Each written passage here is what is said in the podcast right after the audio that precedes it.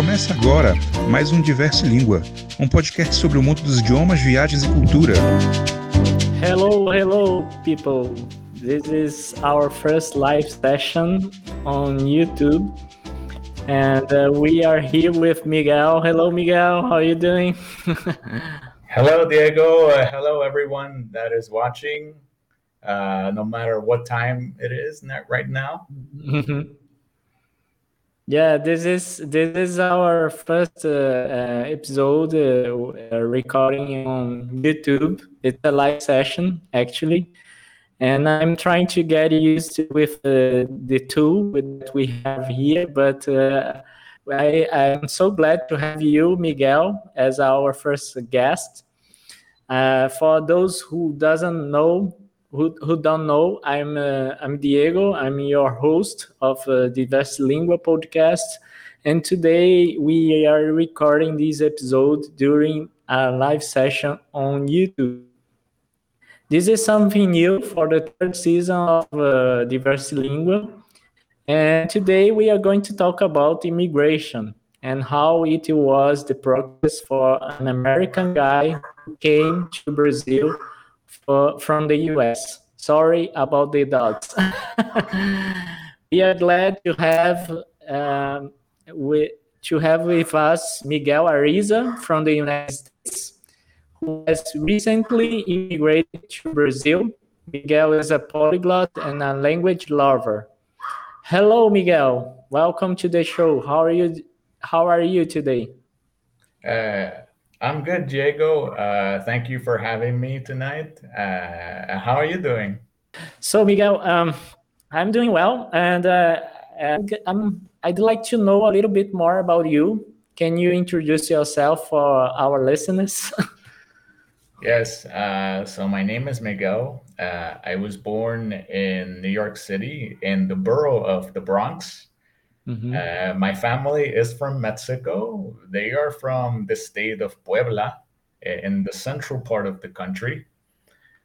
Um, I started studying languages since I was 23 years old, and I self studied and I traveled to uh, language conferences because I liked it. And uh, at the moment, I speak four languages I speak oh Spanish, God. English, French, and uh, I'd say my Portuguese is is almost pretty good because of the, the amount of times I use it here in Brazil.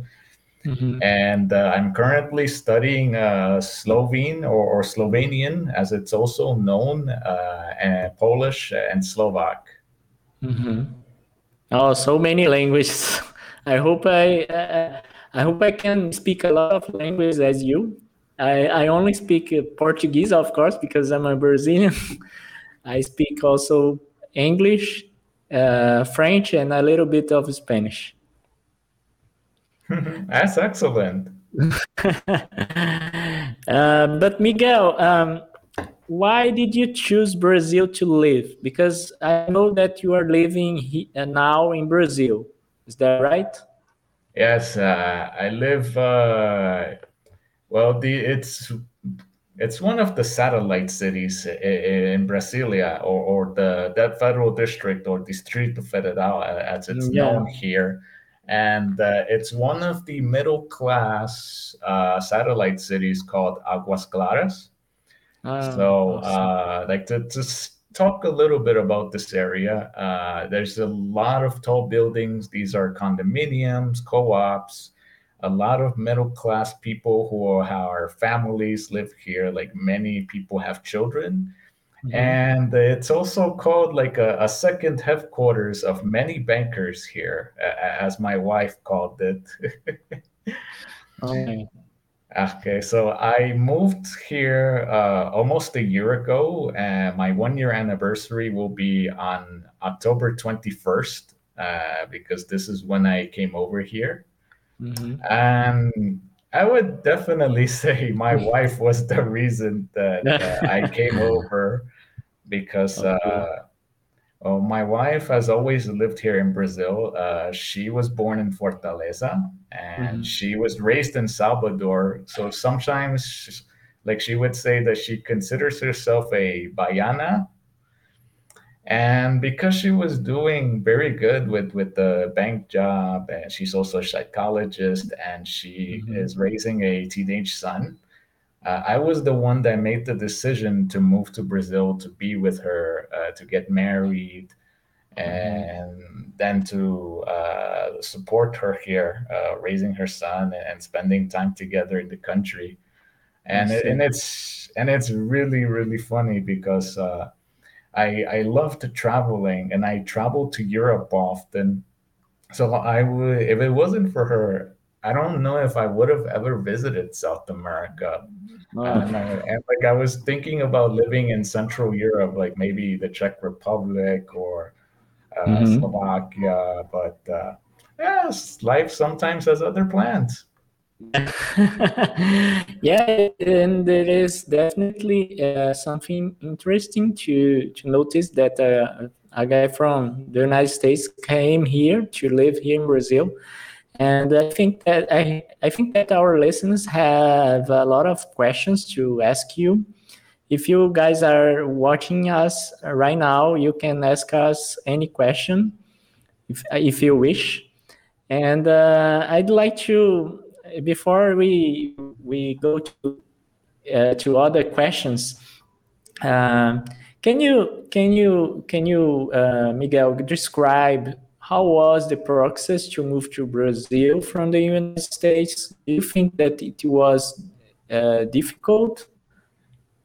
Uh, it was definitely not easy. Uh, I really needed to do the research. Uh, I think the first thing was that I had to make up my mind uh, about it was she coming or was I going, and the, mm-hmm. the, the decision was definitely that I was going. And once I made up my mind that I was going to be the one that was going to travel to be with her, uh, I had some patience, a lot of luck, and I will say a lot of luck because. Uh, in late July of 2020, the Brazilian government decided to allow international visitors to fly to Brazil because, uh, as we all know, uh, since March of 2020, uh, everyone shut down. All, every country shut down international travel. And until this day, there are some countries that are still not allowing international visitors. Mm-hmm. So, uh, after Brazil lifted the int- international travel ban, uh, then uh, I also had to propose to her uh, mm-hmm. because being in this long distance relationship, especially in an uncertain time like uh, a pandemic, was uh, really hurting the two of us. So uh, I felt like I wanted to marry her. And once she said yes, then we started to do the research on how she could marry a foreigner in Brazil. Mm-hmm. And on my side, I had to start gathering important documents. I needed my birth certificate from New York City. I needed an affidavit or uh, a statement of truth saying that uh, I never got married in the past, so that I could confirm my single status and then uh, I needed to get them through a process called the uh, apostille. So mm-hmm. to explain what the apostille is, is that uh, it's a treaty that was signed in The Hague in the Netherlands, uh, where different countries can recognize uh, international documents using the the apostille uh-huh. stamp. And how can you do that uh, in the United States? Where do you do you need to go for having a apostille like that? Uh, well, at least in New York State, and I think this should be a similar process in many states. Uh, you need to get the document, mm-hmm. and, and then you have to uh, make sure uh, uh, an official is uh, has the signature on it. Someone mm-hmm. who in your state is someone very important. Uh, how can I describe this as yeah, well? because here in Brazil we have uh, like uh, um, uh, cartórios, you know. Yeah, like the name for that. Yeah, the name for that uh, specific place here in Brazil is cartórios, where you go there to certificate some documents and to have the apostille if you wish to move to another country, you know. Mm-hmm. Uh, so you're right. In New York, uh, I need to, to have someone who works for a notary.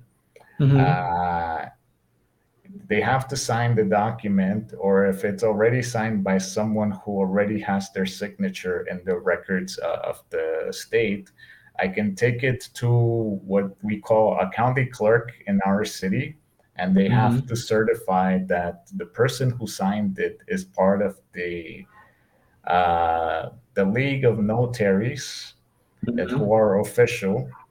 And then after that step, uh, I needed to go to the New York State uh, Department of Apostilles. Mm-hmm. I needed to show them the document, fill out a, a small form, and pay a small fee. And I gave them the documents, and then I they returned them to me in person uh, with the apostille stamp. Mm-hmm. Yeah, it's it's a it's a little bureaucratic process. Definitely. yeah, because I had I had that curiosity because here in Brazil we have uh, um, uh, cartórios, you know, those places that you some, sometimes I think most of times they are so bureaucratic, bureaucratic. Yeah, mm-hmm. and yeah, but. It, do you have do you think that you have some difficulties to immigrate even though you were uh, married marry uh, you, you were married with a brazilian girl because sometimes i think that some countries like for example i have a friend who lives in colombia right now he's mm-hmm. from brazil and he's facing some uh, problems to to get credited in, in Colombia and some other things because he's a foreigner. And it seems that in Colombia they are not used to, uh, to the to the process of uh, receiving people from other countries. I don't know. Mm. what do you think about the process to to move from the United States to Brazil? Do you think that it was bureaucratic or it was okay? Gostaria de praticar seu idioma em encontro de conversação gratuito? Procure o Clube Poliglota da sua cidade. Existem clubes poliglotas em diversas cidades brasileiras. Pratique idiomas e faça amigos. Mais informações em www.clubepoliglotabrasil.com.br. Uh, it was definitely bureaucratic. Uh, once I received the documents, uh, I sent photos of them to my girlfriend so that she was able to send them to sworn public translators. Mm-hmm. And they were able to translate the documents before I even arrived in the country. Mm-hmm. And then a, a, few days when I arrived, we started the process to get married in a notary uh, here. Mm-hmm. Uh, and once they were able to see my official documents along with the translated documents from the public translators and they saw that they matched, uh, they accepted my documents. Oh, okay. So we got married in Brazil, uh, in Brasilia in December. Yeah, yeah, it, it's been a while already. Mm-hmm. Yeah. And and and how about the the difficulties to get credit or something like this? Did you have some something diff, something some some some issues related to that? Um, I thought that it was going to be uh, more difficult. Like uh, after we got married, I started feeling that I was running out of time to uh, become legal in the country mm-hmm. because uh, as an American, I only had a, a 90 day tourist visa. Mm-hmm. So I needed to submit another document along with my uh, marriage certificate to the uh, federal police uh, here mm-hmm. in Brazil. I needed to get an appointment. I had to submit those documents, my ID, uh, payment, mm-hmm. and luckily they accepted all the documents on the same day and they i was approved for uh, permanent residency. No. oh that's nice because some other countries they you need to wait a lot to have a permanent residence. Maybe because you were married with a brazilian. Maybe maybe because of that Yes, and like we were we were discussing this a few days before the appointment that we were probably going to be interviewed like in some movies where uh oh. like in some interesting. yeah interesting why do you think that why do you think that well uh, there was a movie uh, i don't remember the name of it but uh, it was a movie about a french man that moved to the united states mm-hmm. and uh, he wanted to be legal so uh, there was a chinese american family that uh, allowed their daughter to marry the french man Mm-hmm. and so that uh, they could be married. So then he was able to start the process of uh, being a legal resident, but mm-hmm. they had to be interviewed by the uh, immigration officer. Ah, okay. And the immigration officer had to visit their home, so they both had to design their house like if they lived together. Okay, so do, do you think that you will be you guys will be interviewed by by some authorities or by some because I, I heard movies. Did I didn't didn't I get uh, cor, uh, correct? Mm-hmm. Movies. A movie. There were some movies like like that example. Ah, okay. Uh, maybe we thought that uh, an official from the federal police could have visited our house, but we oh, were okay. very lucky that I was approved uh, on the same day. Uh, mm-hmm. Sometimes I think it could have been because of the pandemic, but I, I yeah, yeah. may never know. yeah, yeah, yeah, yeah.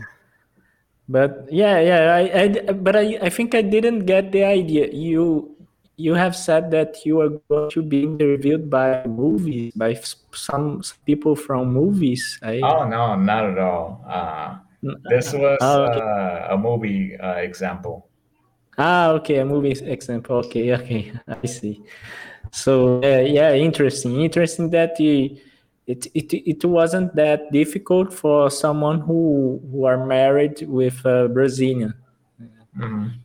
Uh, I know that here, if uh, a foreigner has a child here, uh, the child has this the nation, nationality of uh, of, uh, of Brazil from Brazil. You know, um, I don't know about America, about the United States, if it is the same thing. You know, because some countries, I have a I, I have a friend who who were living in Germany and she said that in Germany is different. Uh, if you have a child there, the, your child could not be uh, uh, considered German, you know, uh, because it, it, has other it, it has other issues, you know. Yeah, definitely. Yeah, but uh, uh, Miguel. Um, did you know anything about Brazil before arriving here? Uh, well, I did visit Brazil in the, for New Year's in 2019, 2020. Mm-hmm. I went to visit my wife when she was still my girlfriend, but uh, that's when I was able to uh, see Brazil before the pandemic, and I learned a lot about being there. But even before that, Mm-hmm. Uh, I knew very little about the country because uh, in New York we do have Brazilian neighborhoods, uh, mm-hmm. or in New Jersey, like in uh, Newark. There, there's a big Brazilian community in that city. Mm-hmm. Um, I did meet some Brazilians from local language exchange events. Like, for example, I had a good friend who was from Natal, uh, and she went to these events to practice her English, and uh, sometimes we hung out uh, outside of these events. Uh, she took me to a big Brazilian festival that is held in New York every year called uh, Brazil Day. Mm-hmm. And this is the festival where uh, Brazilians come, they celebrate their culture, and it's at the Mhm. same time as uh, Independence Day. So uh, a lot of Brazilian artists came to New York to play at that festival, and uh, big Brazilian networks came to uh, report about it. Like I think Globo came a few years. Mm-hmm. Uh, and uh, of course, uh, when Brazil hosted the 2014 FIFA World Cup, uh, and, and as a soccer fan, a, a football fan, uh, I watched the tournament and I was really thinking about visiting the country for the World Cup, but uh, I wasn't able to make it happen. Like, I wanted to follow Mexico. Ah, you you were supporting Mex- Mexico? Yes. uh, Yeah, I, actually, I went to a, a match between Mexico, I think, and in the Netherlands. uh, it's the round of 16. Yeah, and I, I watched the match with uh, the Mexican uh, supporters, and it was awesome because I feel like I was with uh, Brazilians, you know. Mhm. I feel I feel close. Uh, I I felt close to them when I was there. It was an interesting at- atmos- atmosphere, you know. And yeah, and and also uh, after the the match, because I think that Mexico lost that match. they did. Yeah, I I I, I interacted uh, with some uh, uh, some uh, some some people from the, the Netherlands, you know. Uh, Yeah, uh-huh. but Yeah. it was a good atmosphere there. Uh, eh, do you remember when Me- Mexico faced Brazil in Fortaleza when they played that match? Yeah, I remember, but I wasn't in the stadium because I Ah. couldn't buy the, the ticket. It was so expensive. Wow. Eh, Yeah. What a game that was. and, and it was difficult as well to, to get the, the ticket for the Brazil match because you needed to wait a lot on, on the website and I couldn't get the, the ticket. But for the, the, the, the match between the Netherlands and Mexico, I, I, I could could get it. Yeah. And uh, and now that you are here in Brazil, uh, what do you what do you like the most after you are here living? What what are the things that you are so uh, that that you you are so that you are so excited about or, some foods uh, that you tasted? I don't know. What were the, the best things that you you had here in Brazil? Wow. Um, I, I do like the weather here. Uh, Mhm. I am going to be honest about that because uh, winters in New York were harsh. Yeah, yeah, yeah. and uh, I love the food here. Um, Mhm. I, I thought that there were some things about Brazilian food that were very similar to, to Mexican food. Uh, we Yeah, love yeah. fruits. Uh, we both eat a, a lot of meat, and uh, there are some dishes that are even similar. Uh, for example, uh, the, the Brazilian pamonhas are very similar to our uh, tamales. Ah, I, I will check that out because I've never heard about tamales. I because for me, when I was in the United States, I used to eat a lot uh, burritos Mhm. Because it's it's it remind me uh, the Brazilian food, you know. Yeah, and it, it was. I think finding those similarities with the uh, Brazilian things, Mexican things, like some aspects of the culture, uh, it helped me to uh, adapt here more.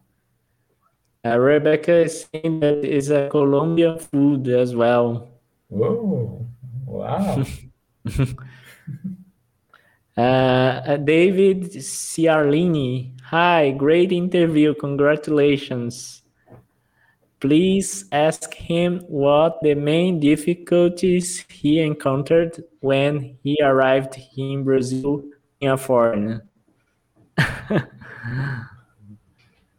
wow. So, what do you have to say about that, uh, Miguel? Oh, that's a good question. Uh, as a foreigner, uh, I think the main difference was uh, not knowing people or locals here, mm-hmm. uh, because uh, one thing that was different for me here compared to many other places I've traveled to was knowing local people and mm-hmm. and seeing them and, and the and on top of that, uh, the pandemic situation made it worse to to socialize or to even try to socialize. Mm-hmm. So it, it, took me a long time to uh, at least have chats with locals here. Uh, mm-hmm.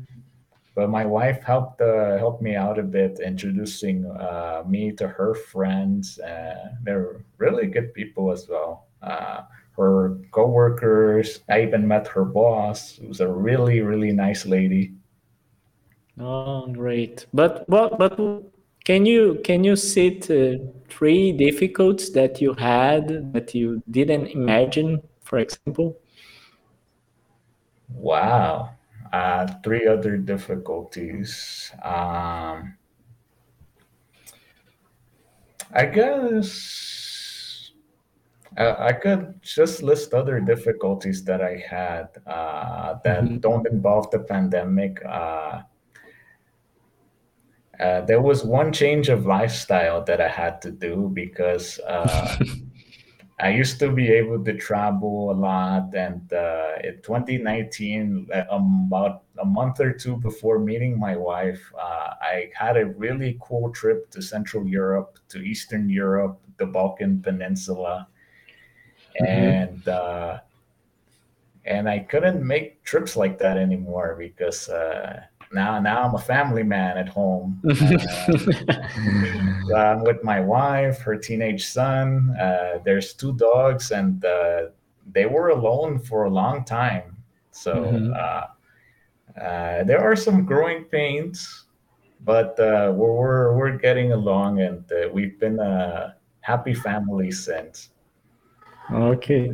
And then another issue is not experiencing a lot of diversity like I did in New York. So it, it's uh, a lot of people uh, speaking the same language, and uh, it was something that I had to also get used to because uh, mm-hmm. in New York, uh, the big city that it is, with many different people.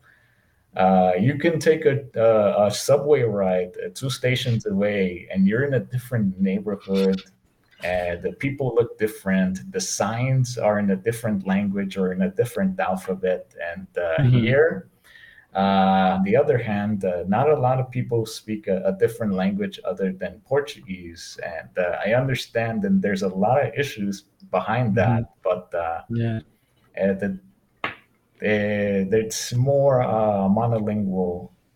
Mm-hmm. Yeah. And and how about the uh, the culture, the Brazilian culture? Are you used to the Brazilian culture already, or? because actually, the Brazilian culture is so diverse as well. Uh, that is true. Um, I, I, think there's a lot of stories to tell, but one recent story that I had was uh, when I went to visit the dentist here. Mm-hmm. So she was from the Northeast. I think she was from the state of Bahia. Mm-hmm. And she told me that people from those areas, they're really, really chatty. Uh, they enjoy uh, meeting new people. Uh, and uh, I did meet someone waiting at, the reception uh, who I had a really good conversation with. Uh, and on the other hand, there were people from uh, the south, like Rio Grande do Sul, uh, who are actually a little more cold. They they have their own friend circles and uh, they don't meet other people as much. So uh, there would be people who walk past you and they they don't say hi. So this is the uh, how different people in the country are. Yeah, yeah, yeah, definitely. But you you have experienced something that while you are here. Um, uh, one experience I had recently was meeting a really nice lady from uh, Minas Gerais. Mm-hmm. Uh, it looks like that she was from a small town, and uh, um, a few days ago, uh, when I just saw her after uh, having exercises, she was having a party, and uh, she was willing to have me at her party, and she introduced me to uh, her family members, and friends. Uh, and one good icebreaker was that she told everyone that I was from New York. So everyone was interested in, in meeting the foreigner. Yeah, yeah. and maybe some of them, ah, I'd like to practice my English with you. yeah, there was actually only one person. Uh, only one person because everyone else didn't speak English. And mm-hmm. but they they were I was telling stories uh, with them uh, and talking to them about the different things about uh, adapting to, to the country. Uh, and there were things like uh, the way people are passionate about sports, like soccer. Yeah.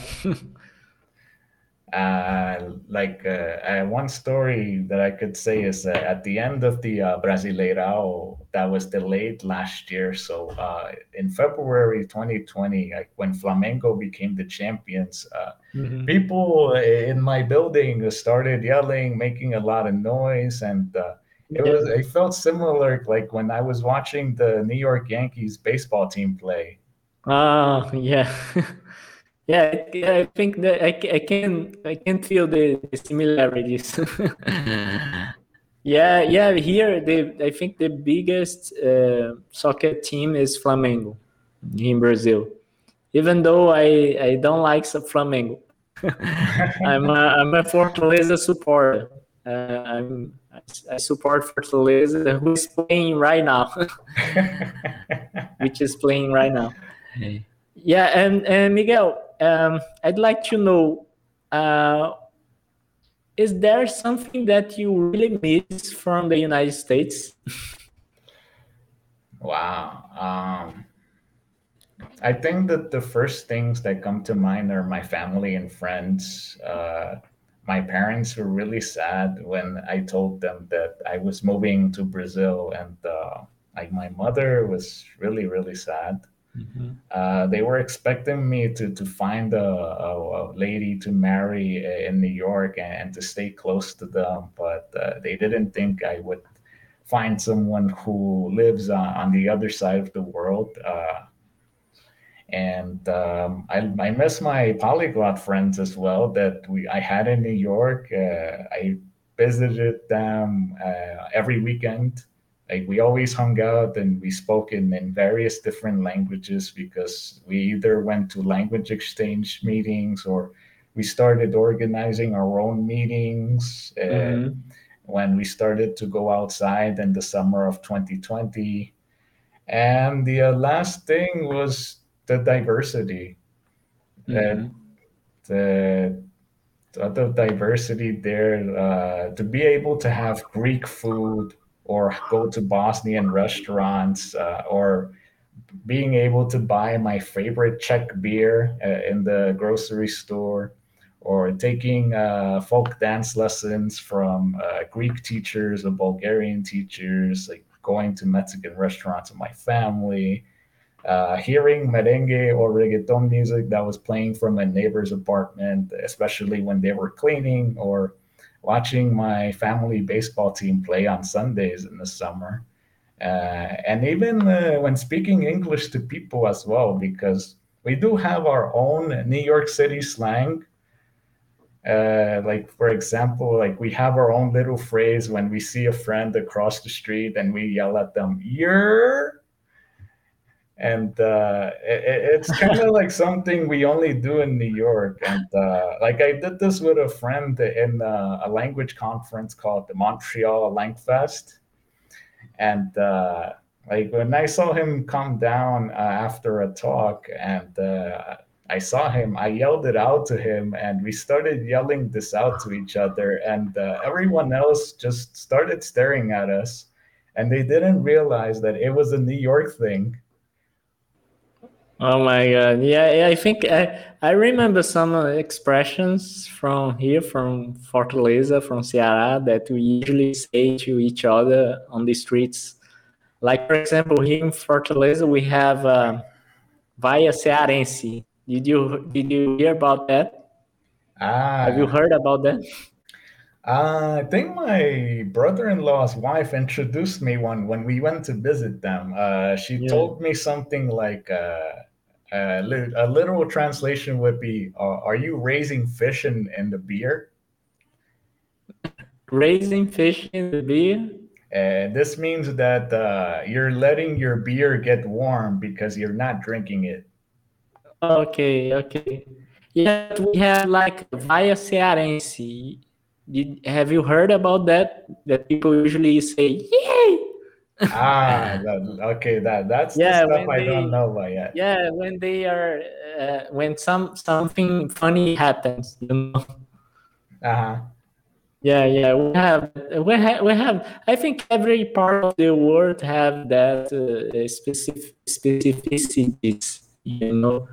Yeah, yeah. Uh, I Davi Davi is is saying that the the biggest Brazilian soccer team is yeah. yeah, it's their rival. Their rival. oh my god. Yeah. So interesting. Yeah. Uh, I think right now I'm in a process because I'd like to live abroad. And one thing that I'm also um, a little bit uh, I, I could not say afraid, but a little bit. Uh, I don't know how to describe that, but I, I, when I when I think about being uh, away from my family, sometimes it's a little bit hard. Yeah, I can I can notice what you are what you you are feeling right now. yeah, yeah, but. Uh, but uh, you you ha- you also have the opportunity to be in contact with our culture to to uh, uh, your wife here and, and, her family. Yeah. It, it's like a trade-off yes, yeah. It, this has been like the the ultimate adventure for me so far. Uh, mm-hmm. uh, it's an immersive experience to not not just improve my Portuguese. That uh, mm-hmm. I started to, to study more uh, and practice it with people, but to learn a new culture this way. Mm-hmm. And Miguel, what would be the the things that you don't miss at all? I mean, uh, about the United States?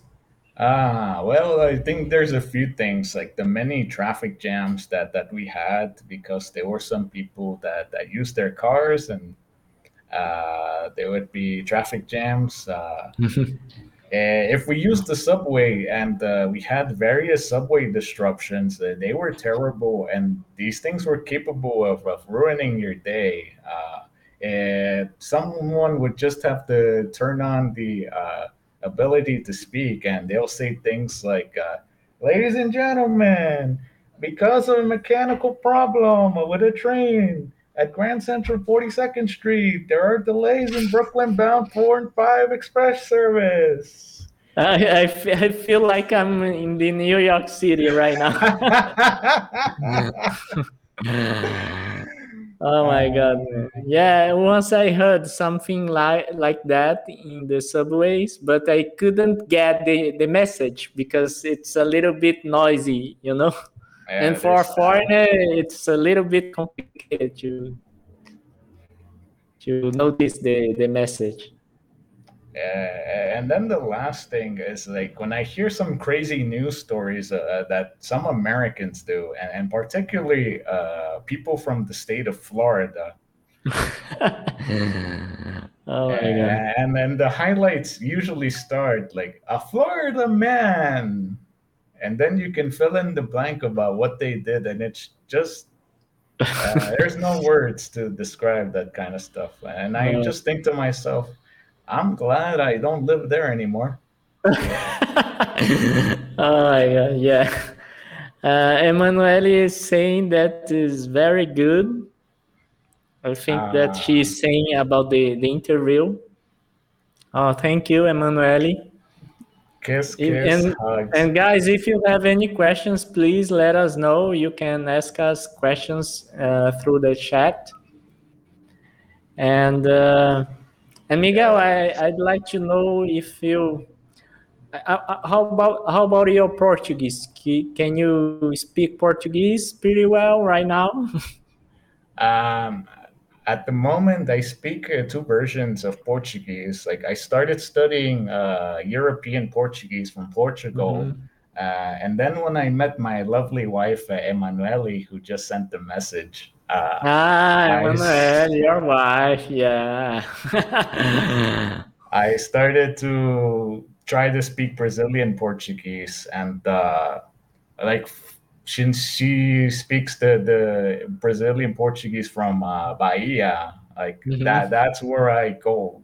That's where I get the mm-hmm. my Brazilian Portuguese accent from. Uh, maybe I learned like one or two things from her, but uh, she's the guide from where uh, I, get uh, everything about the language, because obviously uh, I'm with her all the time. Yeah, and, yeah é, então aí, por causa dela que me ajudou para praticar, eu podia falar também, porque quando eu comecei a falar português brasileiro, às vezes eu estava com falta de confiança. Então, ela me ajudou, me queria que eu falasse com ela para praticar, e aí quando eu mudei com ela, é, tinha mais confiança e podia falar com outras pessoas. Uh, and one thing that also helped was uh, during the first quarantine, uh, my friends John and Jill started setting up language meetings on Zoom. And yeah. Uh, Jonathan set up a Portuguese group that uh, we were able to practice uh, twice a week. And then I encouraged my wife to join us and she was a little shy at first, but because it was a Portuguese meeting, uh, she was able to let go a little easier. Like she met my friends and she got to learn about our little polyglot community. Yeah, yeah. I, I, I think that I, yeah, I, I entered that group during the polyglot conference. No, polyglot conference. No, uh, polyglot gathering. Yeah, online polyglot gathering because I I I was supposed to go to Poland for the polyglot gathering, but it, there was a pandemic, and, and then we uh, we moved to the online uh, meetings, and I, I could meet you online and other other people. Now I, I've already met you face to face here in Fortaleza when you ca- came here to the the New Year's Eve, I think. Uh-huh. Yeah. Uh-huh. And uh, and yeah, and it, it was a, a, great opportunity to meet you because I could uh, join to some of uh, those meetings that you have said here, uh, Jonathan's and Jill.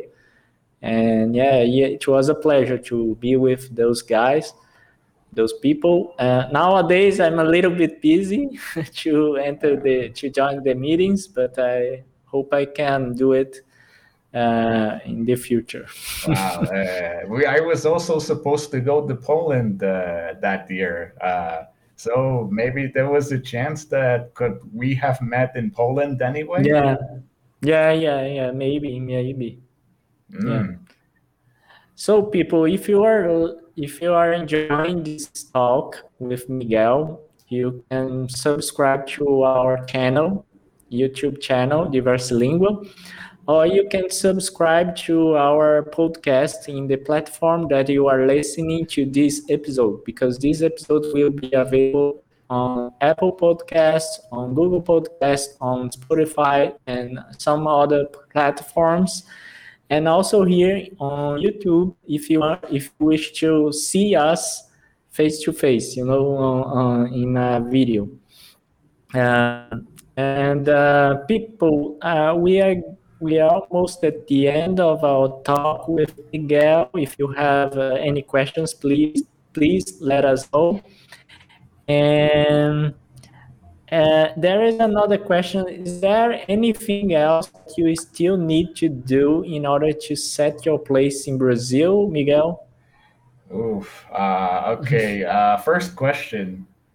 Do I really need to pick a football team, a soccer team to support here in Brazil? I don't think so, man. Because I have some friends that doesn't have a that don't have a, a, a soccer team to support so it's up to you. Ooh, uh, for okay. example, my father he doesn't support any soccer team. Uh, even though for me, for example, when I was a child, I used to watch a lot of matches between Corinthians and Palmeiras. And back at time, I felt that my father supported Corinthians. And I, I, I was a little bit uh, I, I, I, was uh, I felt that I was a supporter of Corinthians as well, but then uh, afterwards I changed to to I decided to support São Paulo.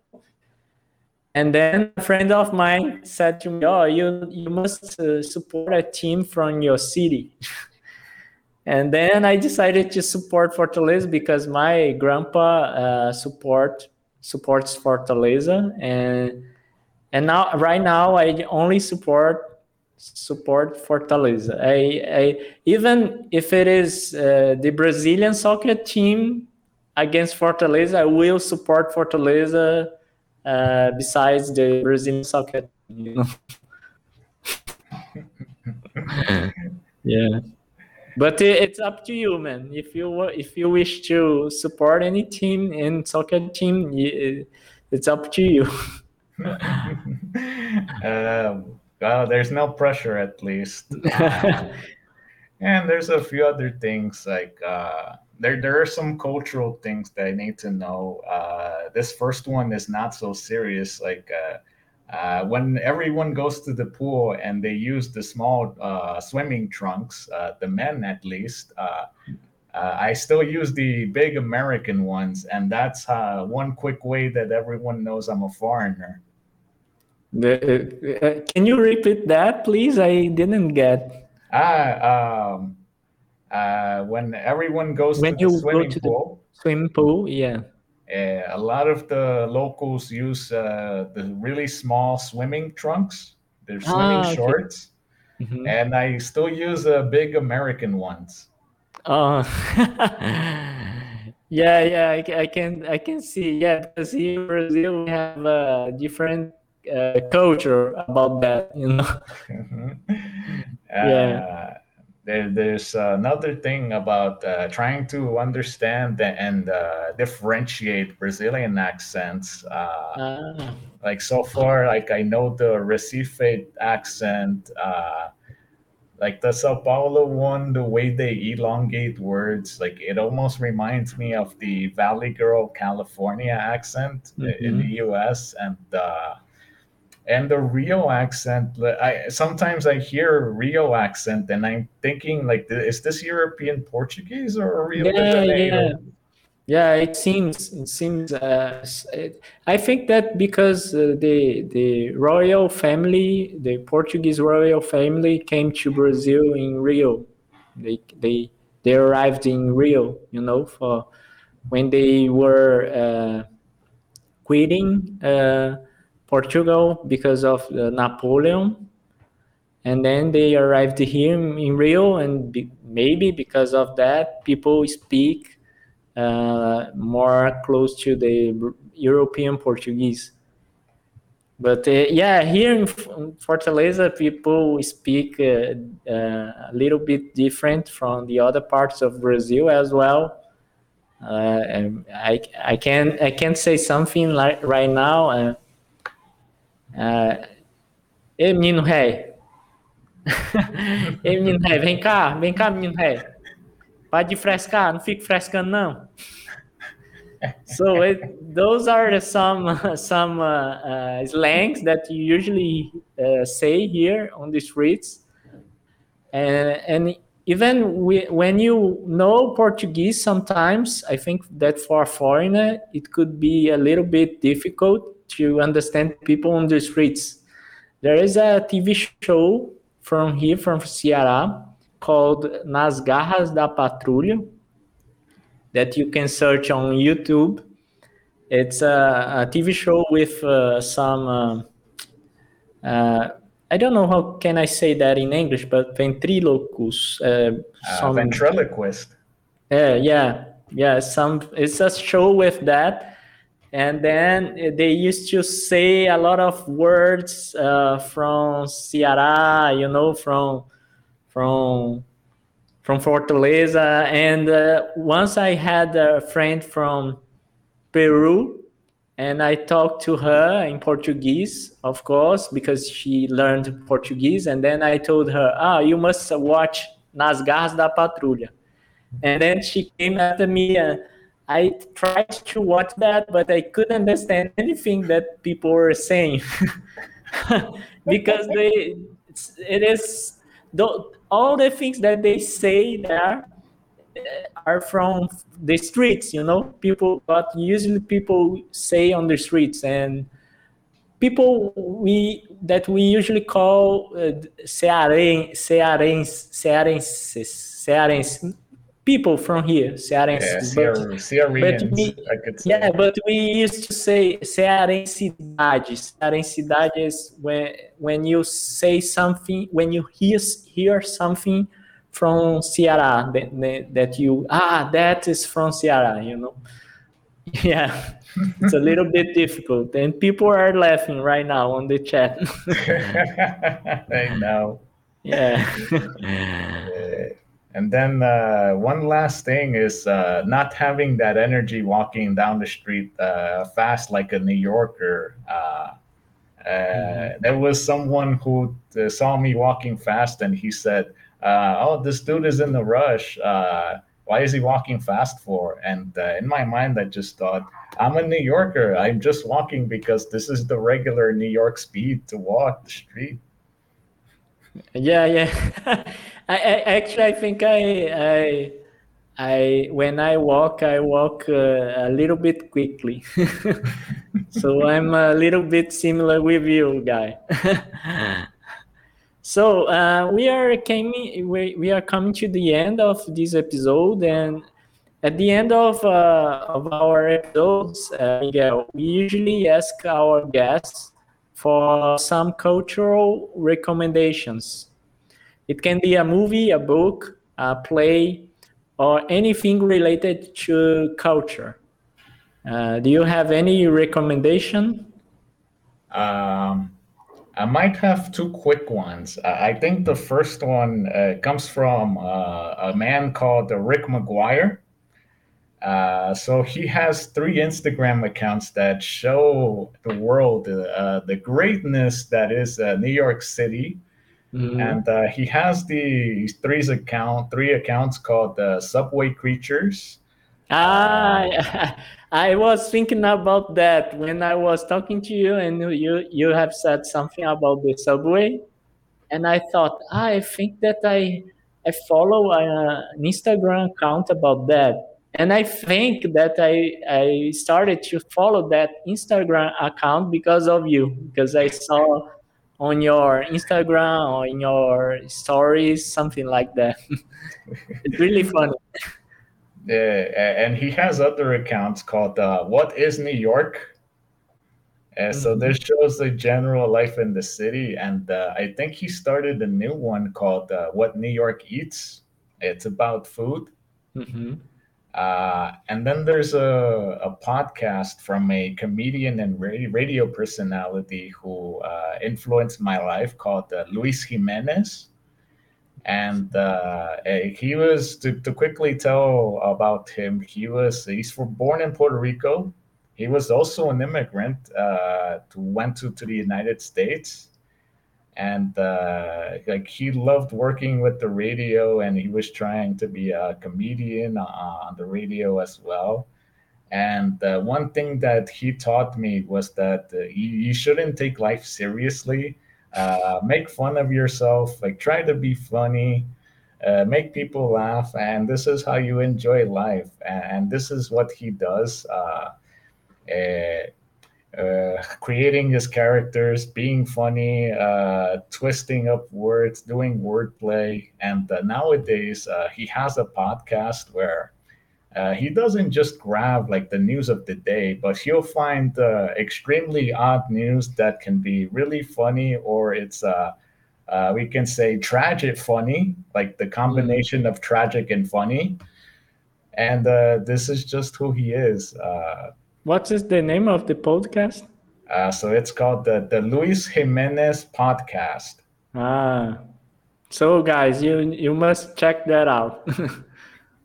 Yeah, it, it's it it was uh he was one of the symbols of growing up uh, Latino in New York in Mhm. the 1990s and 2000s.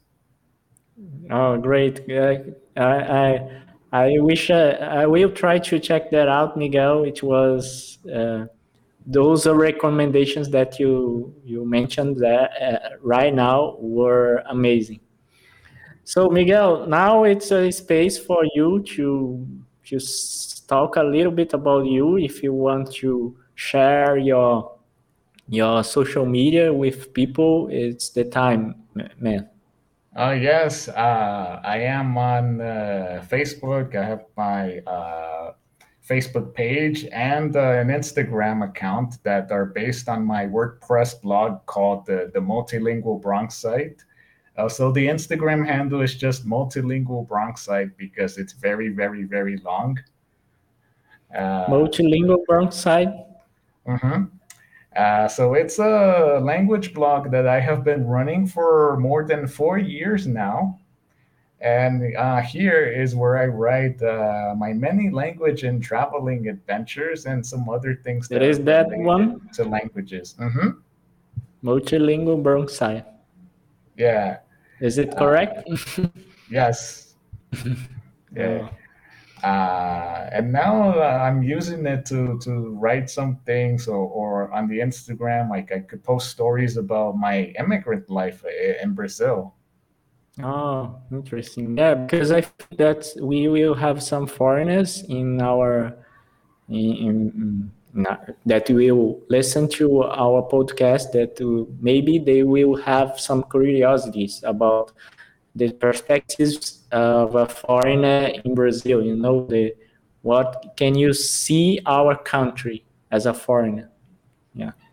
Yeah, and uh, yeah, I make appearances in language conferences. So uh, I'm volunteering in the 2021 Polyglot Conference Global that Mhm. starts in a few days, uh, October 15th.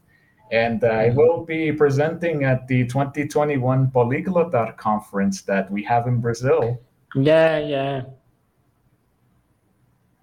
Yeah, I, I heard about it. I, I was in I think I was in the in, in the the live session that you were presented for for the, the for the people to the that you will speak on the conference. Yeah. uh, with Juliano Martins. Yeah. Shout out to him. Yeah, yeah, I'm I'm a friend of Juliano.